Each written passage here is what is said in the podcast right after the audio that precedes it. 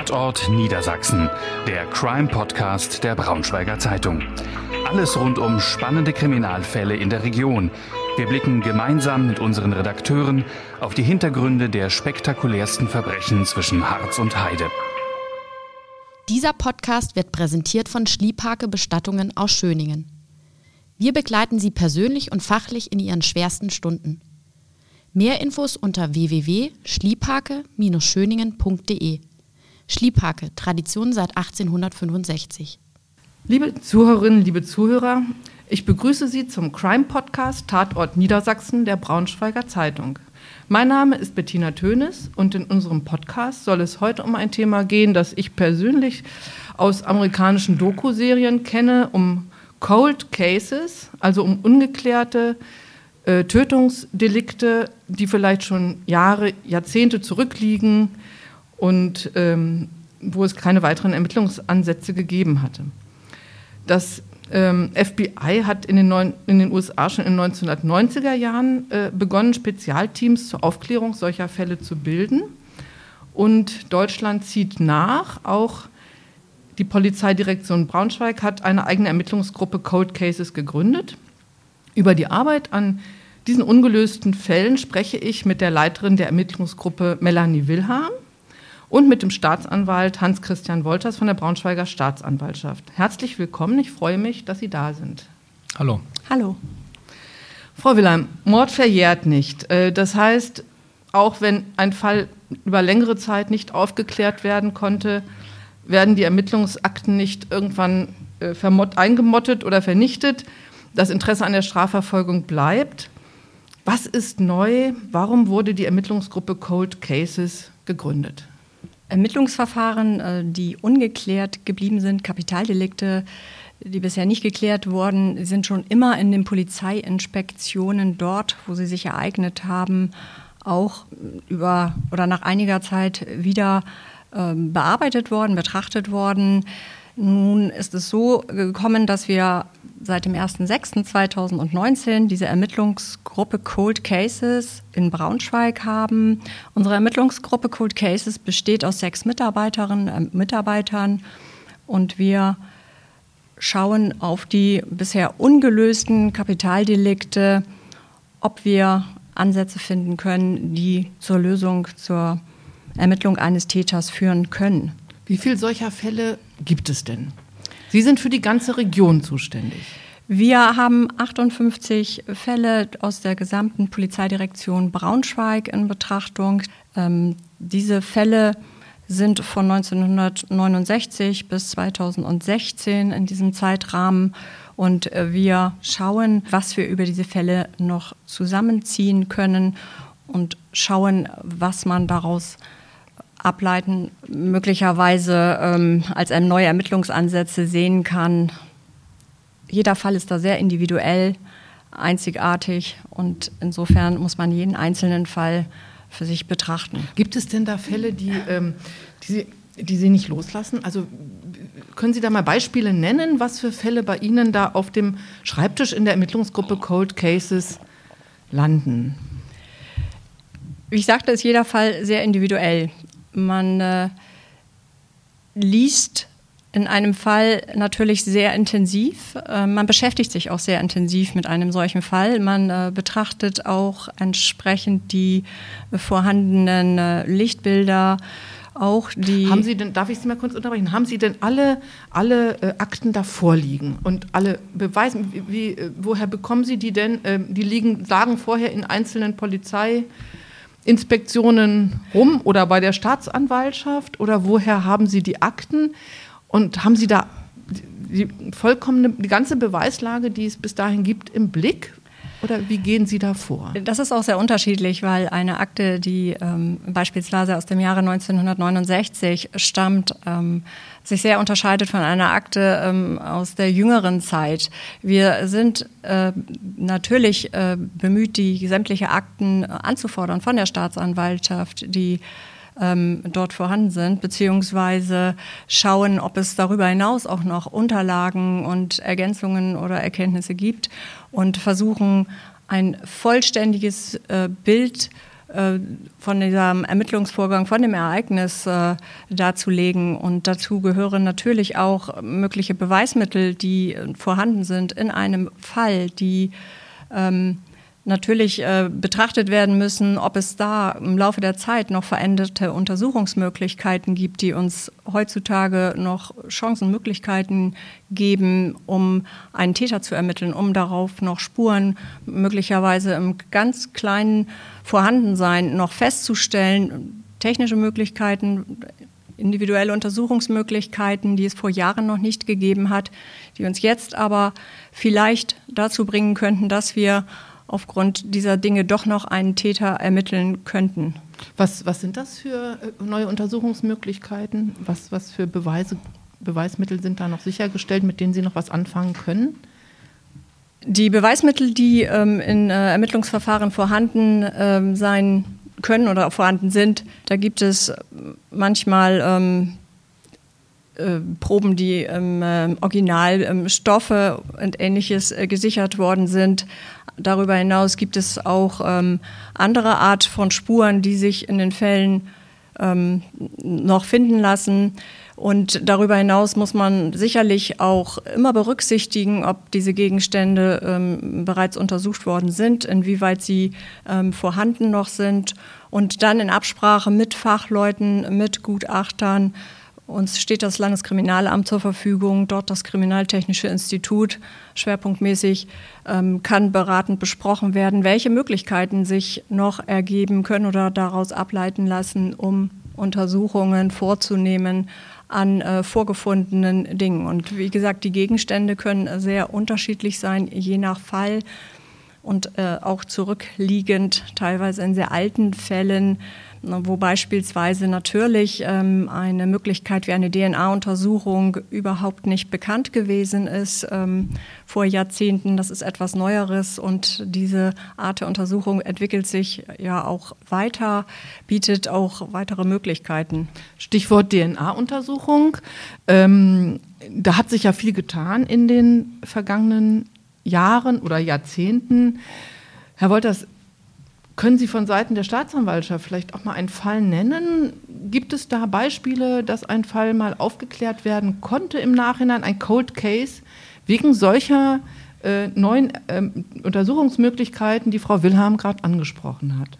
Kann ich gern machen. Ich äh, würde vielleicht noch einen anderen Aspekt ähm, erwähnen wollen, dass das Ganze so ein bisschen praktisch greifbarer macht. Sie fragten ja, wie ist das mit den Akten? Wo kommen die her? Frau Wilhelm hatte schon gesagt, die sind grundsätzlich bei der Staatsanwaltschaft. Jetzt muss man sich das aber nicht so vorstellen wie in amerikanischen Serien. Ich glaube, es gibt sogar eine Cold Cases, heißt die. Äh, da werden am Ende immer so, Papp, so Kartons ins Regal zurückgeschoben, wenn die Fälle gelöst sind. Mhm. Und, und, vorher nimmt man die Kartons auch raus. Ähm, so ist es im wahren Leben halt leider nicht. Es sind in der Regel sind es mehrere Kartons pro Verfahren, die bei uns dann lagern. Und da befinden sich dann auch diverse Asservate dabei. Also alles, was sich über die Jahrzehnte teilweise erhalten hat. Das können also Kleidungsstücke sein, ähm, das können so die typische Zigarettenkippe sein, das können Flaschen sein, das sind aber manchmal auch Autoreifen, ähm, äh, Türen, äh, wenn die irgendwie eine Rolle gespielt haben, also beispielsweise Fahrzeugtüren mit Einschusslöchern oder sowas. Also das ist ein großes Sammelsurium, was dann sozusagen auf Anforderungen der Polizei bei uns wieder rausgesucht werden muss, dann der Polizei geschickt wird und dann versucht die Polizei diese ganzen Gegenstände nochmal durchzugehen. Es ist leider auch so, dass über die Jahrzehnte manchmal auch Gegenstände verloren gehen. Das heißt, ähm, nach Aktenlage müssten da noch Sachen sein, die lassen sich dann aber nicht finden. Erfreulicherweise ist das selten der Fall und sind auch nicht die entscheidenden Sachen, aber das muss man eben auch mit berücksichtigen. Ähm, also es eine, gibt eine, eine, schwierige Arbeit, eine komplizierte Arbeit da. es ist aufwendig, sagen wir mal so. Wobei die, den Großteil der Arbeit macht sicherlich die Polizei. Bei uns ist es zunächst immer erstmal was Organisatorisches. Dann schaut die Polizei drüber ähm, die Polizei arbeitet dann tatsächlich neue Ermittlungsansätze heraus und dann wird das Ganze ähm, an die Staatsanwaltschaft ähm, herangetragen. Wir haben eine ähm, Ansprechpartnerin für diese Cold Cases Fälle, eine erfahrene Oberstaatsanwältin, die auch ansonsten ähm, Kapitaldelikte, also Tötungsdelikte bearbeitet. Und äh, die Kollegin prüft dann das, was die Polizei meint, an neuen Spuren gefunden zu haben, auch nochmal auf Schlüssigkeit, auf Erfolgsaussichten. Und je nachdem, wie da dann das Ergebnis ist, entscheidet sich, wie es weitergeht und ob es weitergeht. Das nur nochmal so ganz grob. Das heißt, Sie sind auch dankbar für diese neue Ermittlungsgruppe von, aus Sicht der Staatsanwaltschaft, dass grundsätzlich da wird freuen ja doch uns, intensiver jetzt nochmal hingeschaut. Ne? wir freuen uns natürlich über jedes, über jede Straftat, die aufgeklärt werden kann. Und ich kann das aus eigener Erfahrung sagen, ähm, unaufgeklärte Tötungsdelikte, die belasten einen schon in gewisser Weise. Also auch ich selber bearbeite üblicherweise auch unter anderem Tötungsdelikte ähm, und äh, mache das jetzt seit fünf Jahren ungefähr. Und auch in dieser Zeit hatten wir Fälle oder hatte auch ich Fälle, die nicht aufgeklärt werden konnten, wo man weiß, dass also die Person, die dafür verantwortlich ist, ähm, ich habe da das Bild einer Prostituierten aus Wolfsburg äh, im Blick, die 2016 ähm, erschlagen worden ist.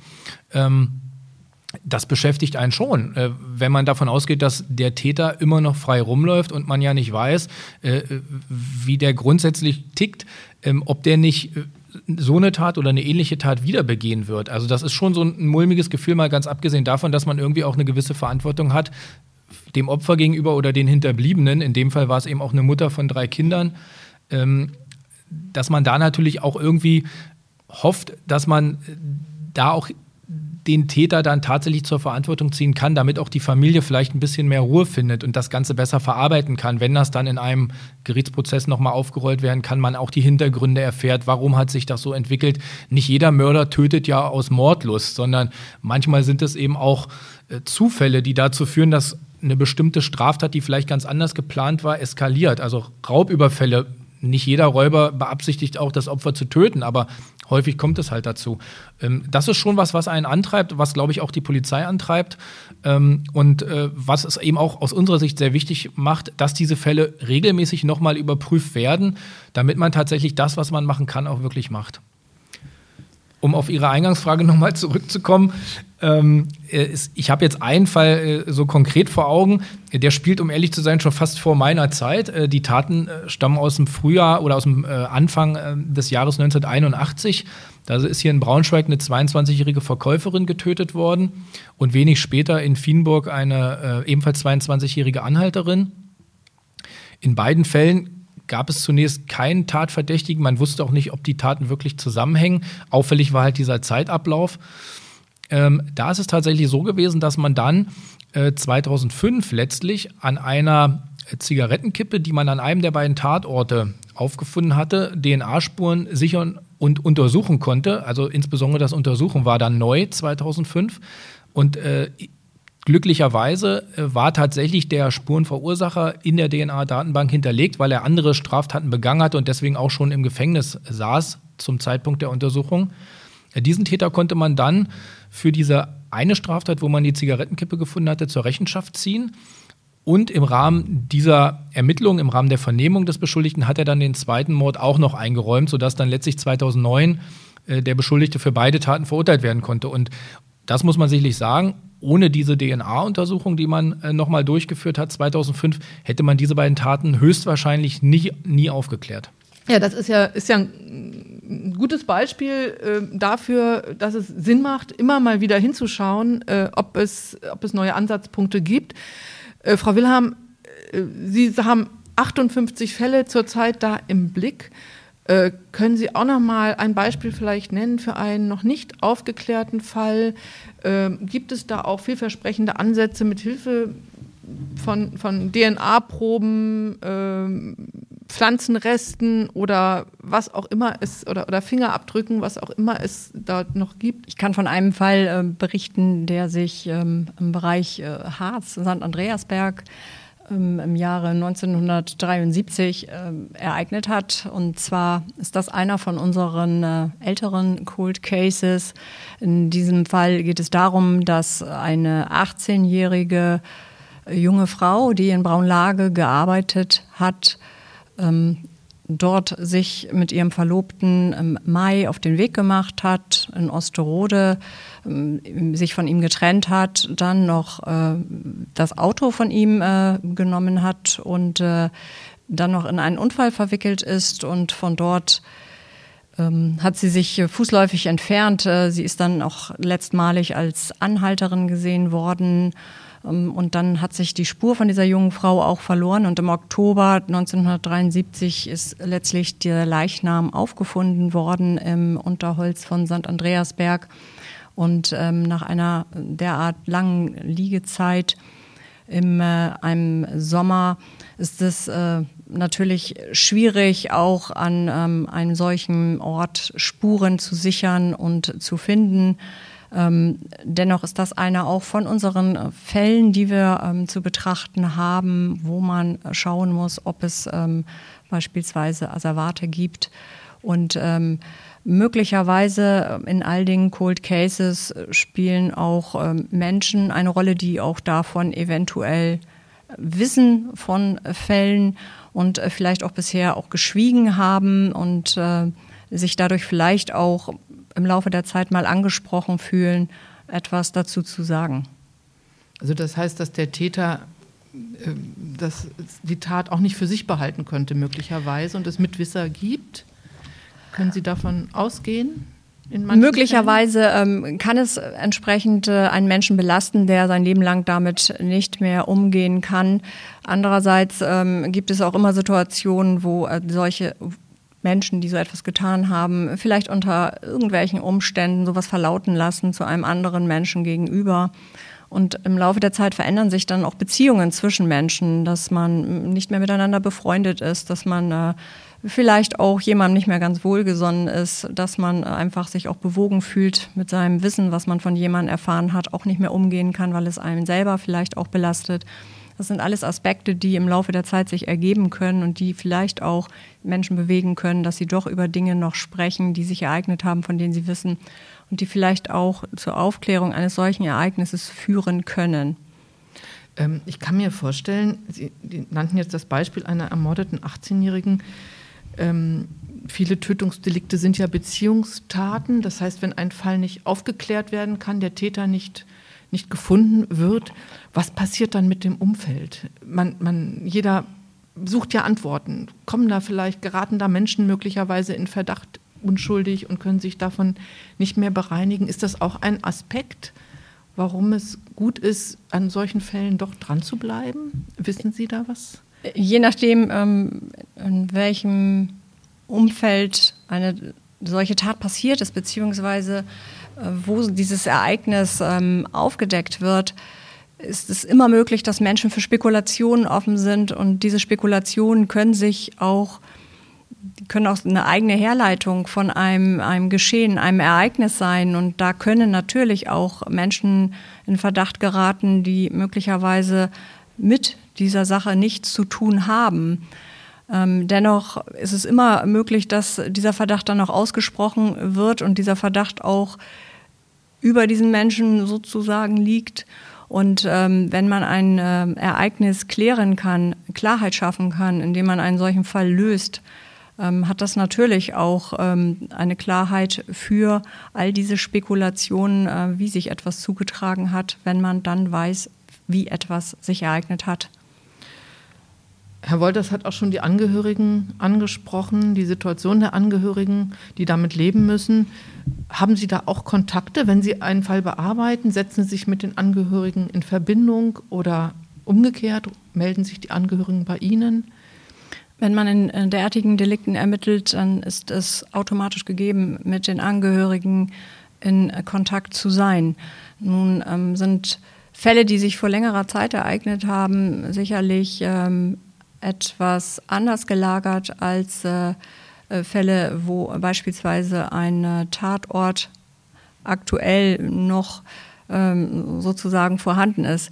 Dennoch ähm, kommt es auch vor, dass äh, ich von Angehörigen angerufen wurde bzw. kontaktiert wurde und mit Angehörigen auch schon gesprochen habe und konnte aus all diesen ähm, Kontakten heraushören, dass man natürlich sehr betroffen ist und wenn man unter oder wenn man durch Berichterstattung oder ähnliches wieder daran erinnert wird, was man selber erlebt hat, dass man einen Menschen verloren hat, der einem äh, wichtig war, der jetzt fehlt und man nicht weiß, wie sich das zugetragen hat, wer dafür verantwortlich ist.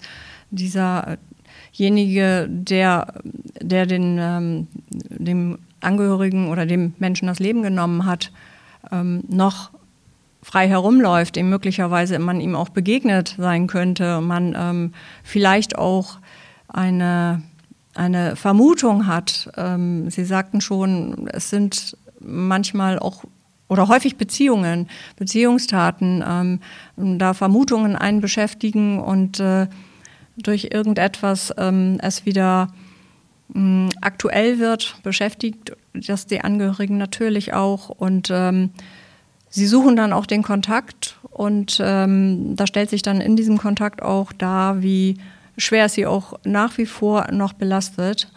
Aber ich äh, kann auch sagen, dass auch andere Reaktionen ähm, schon zu hören waren, weil in anderen Fällen auch Menschen mit so einem Ereignis schon abgeschlossen hatten und sie wollten nicht mehr, dass so etwas wieder aufgewühlt wird, weil das für sie sehr unangenehm schien und über diese Zeit vermutlich ähm, für sie selber der Abschluss mit diesem Ereignis ein gewählter Weg war. Und was sagen Sie diesen Menschen?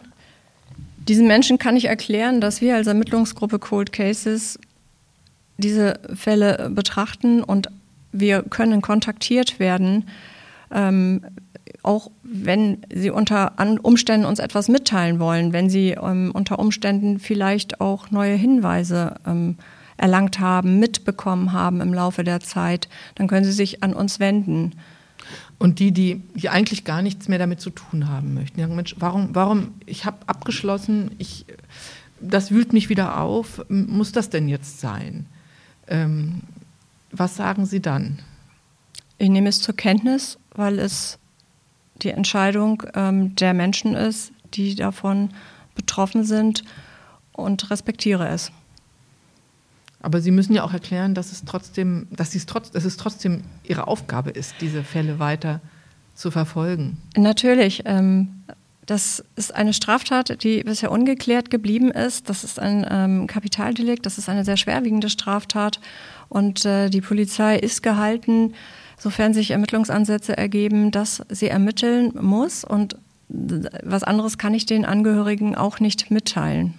Ich glaube, dass es vielleicht auch bei manchen Angehörigen so ein bisschen äh, diese falsche Hoffnung ist, vor der sie ein bisschen Angst haben. Dass man glaubt, ähm, jetzt rollt die Polizei das wieder auf. Ich habe also Hoffnung, dass man das Schicksal doch noch aufklären kann, dass man den Verantwortlichen finden kann und dann wird es vielleicht doch wieder enttäuscht, weil natürlich niemand versprechen kann, wenn so ein Fall neu aufgerollt wird, dass am Ende auch eine Verurteilung steht. Natürlich ist es das Ziel, wenn wir der Meinung sind, wir haben tatsächlich den Verantwortlichen gefunden, aber versprechen können wir das letztlich niemandem. Deshalb ist es auch äh, zwar moralisch nachvollziehbar, wenn ein Ermittler, ob das jetzt ein Polizeibeamter ist oder ein Staatsanwalt, irgendwie einem nahen Angehörigen vielleicht verspricht, wir, wir, tun alles, um den Mörder zu finden, oder ich verspreche Ihnen, dass wir den Verantwortlichen finden. In Fernsehfilmen sieht man das immer ganz gern, äh, wenn, wenn ein Staatsanwalt das dann der trauernden Mutter oder so äh, sagt. Ähm, das ist nachvollziehbar und emotional kommt man vielleicht tatsächlich in so eine Situation. Aber das weckt natürlich tatsächlich falsche Hoffnung, weil, weil wir können das nicht garantieren. Wir, wir wissen nicht, wir können auch nicht in die Zukunft schauen. Und ähm, natürlich müssen da mal viele Aspekte eine Rolle spielen, ob man sowas aufklären kann. Und nach so vielen Jahren wird es natürlich noch, noch viel schwerer. Und ähm, das ist so ein Punkt, wo ich glaube, dass auch manche Angehörige davor Angst haben, dass man also wieder die Erwartung weckt, jetzt wird vielleicht doch noch der Täter gefunden und dann nach Monaten, Jahren zerschlägt sich dann auch diese Spur. Das steht am Ende eben keine Verurteilung. Und eigentlich ist dann alles wieder wie vorher, nur man hat wirklich alles nochmal äh, aufgerüttelt. Man fängt praktisch mit diesem Verarbeitungsprozess nochmal fast neu an. Und dass man davor Angst hat, das, das kann ich sogar nachvollziehen. Aber da ist es natürlich auch ein bisschen unsere Aufgabe, ähm, dann dagegen zu arbeiten und eben auch vielleicht mal aufzuzeigen, wo der Gewinn liegen kann, dass man, auch wenn man Sachen meint, verarbeitet zu haben, sie vielleicht nur verdrängt hat und dass eben so ein endgültiger Abschluss eben tatsächlich auch da ein endgültiger Abschluss im Rahmen der Verarbeitung sein kann, also als letzter Akt der Trauerphase sozusagen. Das denke ich ist schon auch ein Aspekt, den man, den man äh, im Blick haben muss. Ähm, aber wenn sich jemand verweigert, wir zwingen natürlich auch keinen, außer es ist eben tatsächlich wichtig, wenn das ein Zeuge ist, dann muss er mit uns reden, dann muss er auch die Wahrheit sagen. Äh, natürlich kann man sich dann fragen, macht es Sinn, mit jemandem zu reden, der nicht reden will? Im Zweifel wird er uns keine Informationen liefern. Ne? Und ist das denn nicht auch schwierig, wenn, wenn, wenn, wenn man Zeugen befragt, was vor 30 Jahren, vor 40 Jahren passiert ist, was er beobachtet hat? Also das Gedächtnis kann schon nachlassen und nicht jede Person, jeder Mensch kann sich wieder an Dinge genau erinnern. Darüber hinaus besteht natürlich immer die Möglichkeit, dass ähm, auch Menschen sich teilweise wirklich noch sehr detailliert an ein Ereignis, an einen, an den Ablauf an einem besonderen Tag erinnern können, eben weil an diesem Tag sich so etwas Gravierendes zugetragen hat. Und da bleiben teilweise auch Details noch im Ereignis, äh, im Gedächtnis sehr genau ähm, bestehen. Ähm, das ist schon manchmal überraschend. Ähm, aber darüber hinaus ist natürlich auch gegeben, dass die Menschen äh, verdrängen oder beziehungsweise automatisch vergessen, weil ähm, die Zeit dazwischen liegt seit diesem Ereignis. Die Schwierigkeit in solchen Fällen besteht natürlich auch, dass Zeit dazwischen liegt, dass Menschen verstorben sind zwischenzeitlich für die Ermittlungsbehörden. Es bedeutet, dass auch ähm, Menschen verzogen sind, möglicherweise auch andere Namen angenommen haben und dann sozusagen erst einmal auch wieder gefunden werden müssen, um dann auch die Möglichkeit, ähm, mit ihnen in Kontakt zu treten, ähm, zu wählen und ähm, mit ihnen dann zu sprechen über das Ereignis und dann festzustellen, können sie sich noch erinnern oder Menschen sagen uns, ich war da vielleicht Zeuge, aber ich weiß nicht mehr genau, was da passiert ist. Wenn Sie mir das jetzt so vorhalten, dann ja, habe ich das damals so ausgesagt, weil es so gewesen ist. Das passiert auch, dass man es im Laufe der Zeit vergessen hat. Nochmal zur strafrechtlichen Seite zu kommen. Äh, Sie sprachen ja auch an, ähm, dass ein Täter möglicherweise nicht gefunden wird, aber möglicherweise wird ein Täter gefunden und kann nicht verurteilt werden. Ähm, denn nicht immer ist es ja wahrscheinlich dann ähm, gleich eindeutig, dass es sich um einen Mord handelt. Wie, wie sieht das strafrechtlich aus, wenn sich ein Fall, sagen wir mal, nach 40 Jahren aufklären lässt und der Täter auch noch am Leben ist? Wie geht es dann weiter wir, seitens der Staatsanwaltschaft? Wir müssen natürlich dann schauen, wie man die Tat rechtlich einordnet. Da gibt es verschiedene Möglichkeiten, es gibt verschiedene Tötungsdelikte, es gibt Morde, es gibt Totschlagsfälle, es gibt auch Fälle gefährlicher oder Körperverletzung mit Todesfolge. Die sind rechtlich alle anders bewertet und auch mit unterschiedlichen Strafmaßen bedroht. Ähm, beim Mord ist es relativ einfach. Da legt das Strafgesetzbuch fest, Mord verjährt nie. Das heißt, solange es die Möglichkeit gibt, dass ein Täter noch lebt, ähm, werden diese Fälle eben nicht ad acta gelegt, sondern sie sind grundsätzlich eben noch da und können eben bei Bedarf dann auch rausgeholt werden. Ähm, anders sieht es schon beim Totschlag aus. Ein Totschlag verjährt grundsätzlich nach 20 Jahren. Und äh, wenn wir jetzt also tatsächlich nach möglicherweise 30 Jahren so einen Fall aufklären würden ähm, und bei einer Prüfung zu dem Ergebnis kommen, ähm, dass es sich um einen Mord handelt, könnten wir den problemlos anklagen und dann würde es auch eine entsprechende Gerichtsverhandlung geben. Ähm, Mord ist allerdings in Deutschland, das geht so ein bisschen durcheinander, weil man das auch häufig, wie gesagt, aus, aufgrund amerikanischer Filme missversteht. Also viele sagen, Mord, das ist doch eine absichtliche Tötung und ein Totschlag, das ist, wenn jemand aus Versehen stirbt. So ist es in Deutschland eben nicht. Also da, da gehen die Rechtssysteme auseinander. Ein Mord ist in Deutschland ganz klar vom Gesetz definiert. Äh, wenn jemand jemanden vorsätzlich, also absichtlich tötet, dann muss er zusätzlich noch bestimmte Merkmale erfüllen, sonst ist es kein Mord. Solche Merkmale sind beispielsweise Habgier, Heimtücke, niedrige Beweggründe, grausam, ähm, Befriedigung des Geschlechtstriebs, also Sexualmorde, Morde zum äh, Vertuschen einer Straftat, also zum Verdecken, Verdeckungsmorde oder eben auch Straftaten, mit denen man andere äh, oder Tötungen, mit denen man andere Straftaten ermöglichen möchte. Das wird alles als Mord aufgefasst und darauf steht in Deutschland eine lebenslange Stra Freiheitsstrafe. Alle anderen to Tötungen, auch wenn sie vorsätzlich sind, äh, sind laufen als Totschlag und äh, die sind mit einer Strafandrohung nur von bis zu 15 Jahren bedroht. Und daraus leiten sich dann eben auch diese unterschiedlichen Verjährungsfristen ab. Wenn man also nicht zu dem Ergebnis kommt, dass so ein besonderes Mordmerkmal vorliegt, also jemand eben nicht aus Heimtücke getötet hat oder nicht habgierig getötet hat, äh, in dem Fall beispielsweise, den ich vorhin erzählt hatte, mit, den, mit der Anhalterin und mit der äh, Verkäuferin, ähm, da war es beispielsweise so, dass das Gericht davon ausgegangen ist, dass er vorangehende sexuelle Übergriffe verdecken wollte und deshalb die Opfer getötet hat. Das ist ein klassisches Mordmerkmal. Deshalb waren diese Taten nicht verjährt, zumal man sie ja auch ähm, 28 Jahre nach der Tat dann äh, zur Verurteilung bringen konnte.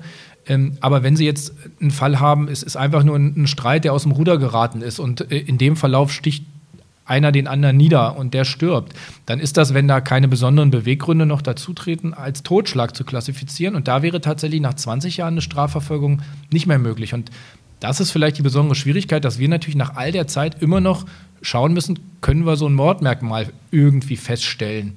Ähm, es gibt eben auch Tötungsfälle aufgrund der Tötungsart, wo das nicht so einfach ist. Wenn Sie jemanden haben, ähm, der beispielsweise erwürgt wurde, äh, jetzt hat der Körper das Opfer aber zerteilt und die Leichenteile versteckt, äh, dann werden Sie keine Feststellung mehr am Hals treffen können, wenn Sie die, den Leichnam nicht zeitnah auffinden, weil es den Hals als solches eben nicht mehr gibt. Äh, dann ist es sehr schwierig. Und wenn Sie schon die Tötungsart nicht richtig feststellen können, dann ist es natürlich auch ganz schwierig, überhaupt so einen Geschehensablauf zu rekonstruieren.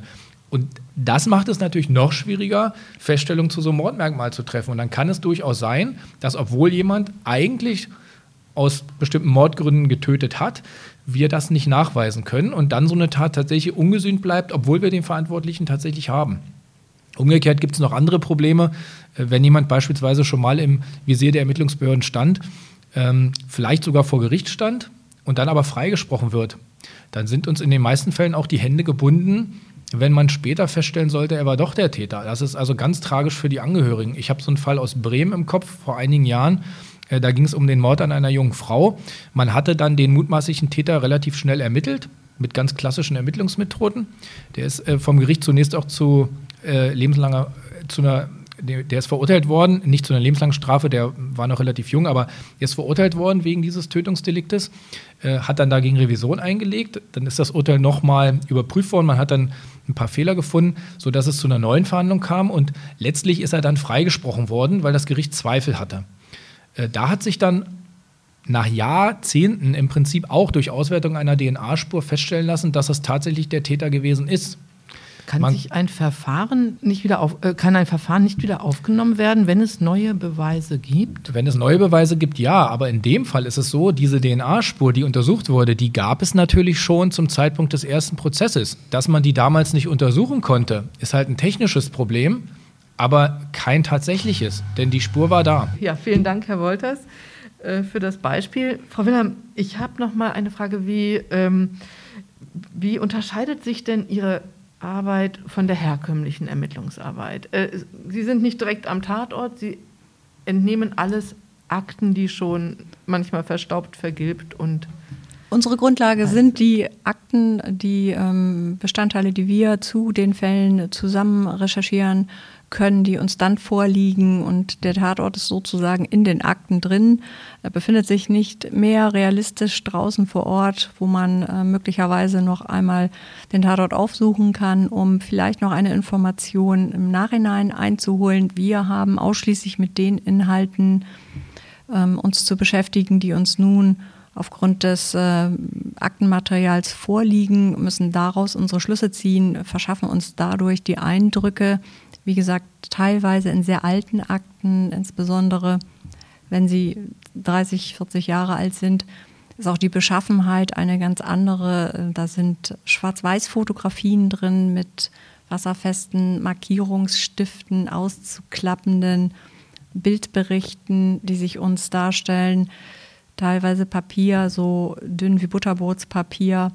Und ähm, von, der, von dem Akten Umfang sicherlich auch ähm, anders als Ermittlungsverfahren, die wir aus jüngerer Zeit her kennen, die teilweise Umzugskartons, das Aktenvolumen umfasst Umzugskartons.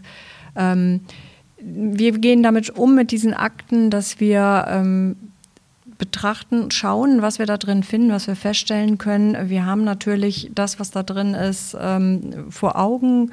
Ähm, das bleibt auch vor Augen. Da liegt letztlich auf diesen Bildern auch ein Mensch, ein toter Mensch, der aus dem Leben geschieden ist, gewaltsam Opfer eines Verbrechens geworden ist. Teilweise sind auch äh, diese Leichen natürlich ähm, schon ähm, länger dort liegend und äh, das sind auch Eindrücke, die man natürlich ähm, auch aufnimmt, auch aus den Akten, auch wenn der Tatort nicht mehr ähm, unvermittelt vor einem liegt. Wie, wie, wie, verarbeiten Sie das? Beschäftigt Sie das auch noch so nach Feierabend? Die Bilder sind sicherlich äh, äh schon manchmal gegenwärtig, aber ich kann nicht sagen, dass es mich belastet. Das ist ja auch so ein bisschen Detektivarbeit. Ne? Also es ist so, ähm, kann ich mir so vorstellen, wenn man so alte Akten hat und, und guckt, ist da noch was Neues zu, zu machen. das kann ich mir vorstellen, dass das so im Kopf weiterarbeitet. Man muss ja immer mal überlegen, was könnte man, man muss ja auch vielleicht kreativ sein und überlegen, was, was kann ich da, kann ich da noch äh, ansetzen oder nicht? Gibt es da noch was?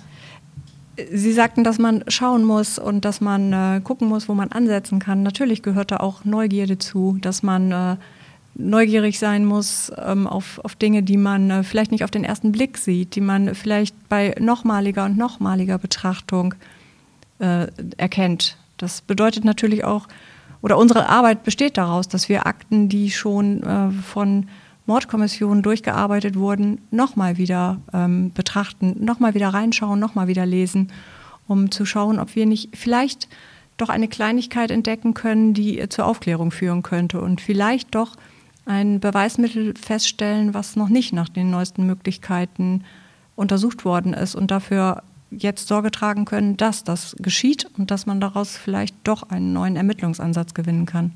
Und äh, wie sieht das denn aktuell aus? Haben Sie da so ein paar Fälle, ähm, von denen Sie sagen können, die sind vielversprechend, da könnte sich eventuell was draus ergeben, die ließen sich doch vielleicht noch aufklären? Es gibt natürlich Untersuchungen, die ähm, veranlasst sind, die momentan laufen und aufgrund dieses Umstandes hängt es natürlich davon ab, ob es Ergebnisse erzielt werden können im Rahmen dieser Untersuchungen, ob es durch diese Ergebnisse möglicherweise weitere Ermittlungsansätze geben kann. Das hängt, wie gesagt, von den laufenden Untersuchungen noch ab und die gibt es in Fällen, wo wir auf Asservate gestoßen sind, von denen wir uns ähm, eine ja die Möglichkeit einer Untersuchung nach Beraten mit den ähm, Experten im Landeskriminalamt versprechen und auf Ergebnisse nun warten. Ja, da wünsche ich Ihnen viel Erfolg bei Ihrer Arbeit. Vielleicht noch zuletzt, ähm, werden denn Fälle auch endgültig aussortiert, dass man sagt, gut, jetzt äh, ist ein gewisser Zeitraum vergangen und damit äh, werden sie abgeschlossen? Zeitlich sortieren wir keine Fälle aus, sondern wir haben sie ähm, vollständig erfasst die ungeklärten Tötungsdelikte und vermissten Fälle, von denen wir ausgehen, dass es sich dabei um Tötungsdelikte handelt, der Polizeidirektion Braunschweig. Aber wenn ein gewisser Zeitraum vergangen ist, weiß ich nicht. Also bei uns es gibt ja so, so, Fristen auch. Nach 100 Jahren werden irgendwelche Akten vernichtet oder ist das, gilt das da auch in solchen? Also bei uns ist das entscheidende Wort im Prinzip weglegen. Ne, wenn hm. bei uns ein Staatsanwalt weglegen verfügt, dann ist der Fall im Prinzip abgeschlossen, egal mit welchem Ergebnis. Dann wird das wirklich weggelegt im wahrsten Sinne des Wortes. Das heißt, es kommt zunächst bei uns ins Archiv. Nach gewissen Fristen werden dann aber tatsächlich die Akten auch vernichtet. Ähm, deshalb ist es so, dass bei allen Fällen, wo wir davon ausgehen, dass es ein Mord sein könnte, also keine Verjährung eintritt, dass wir eben diese Weglage nicht verfügen, solange man mit vernünftigen Überlegungen zu dem Ergebnis kommen könnte, ein möglicher Tatverdächtiger würde noch leben. Wenn man jetzt also davon ausgeht, dass jemand nicht im Kindesalter tötet, sondern vielleicht erst ab 14, ohnehin würde ja ab 14 erst die äh, strafrechtliche Verantwortung äh, beginnen. Das heißt, man muss dann äh, prognostizieren, wenn der Täter 14 Jahre alt war, wie lange würde er möglicherweise noch leben? Also wie lange wäre es wirklich noch möglich, den Täter zu überführen? Das heißt, grundsätzlich, wenn es jetzt keine besonderen Anhaltspunkte gibt, dass es ein, ein, älterer Täter gewesen ist, könnte man sagen, 86 Jahre nach der Tat, da wäre dann ein mutmaßlicher Täter, den man überhaupt zur Verantwortung ziehen könnte, 100 Jahre alt. Da würde man vermutlich dann zu so einem Punkt kommen, wo man sagt, da verfüge ich dann weglegen, auch wenn ich das Verfahren nicht geklärt habe. Aber wie gesagt, 100 Jahre ist so, das erlebt ja ein normaler Staatsanwalt selber nicht mehr, weil er ja erst mit 30, wenn er Glück hat, äh, in den Beruf einsteigt. Ähm, also das sind dann in der Regel dann die Nachfolger. Ähm, aber das ist so ein Zeitraum, wo man sagen kann, da würde so ein Fall aus Sicht der Staatsanwaltschaft jedenfalls wirklich geschlossen werden, wenn man so will.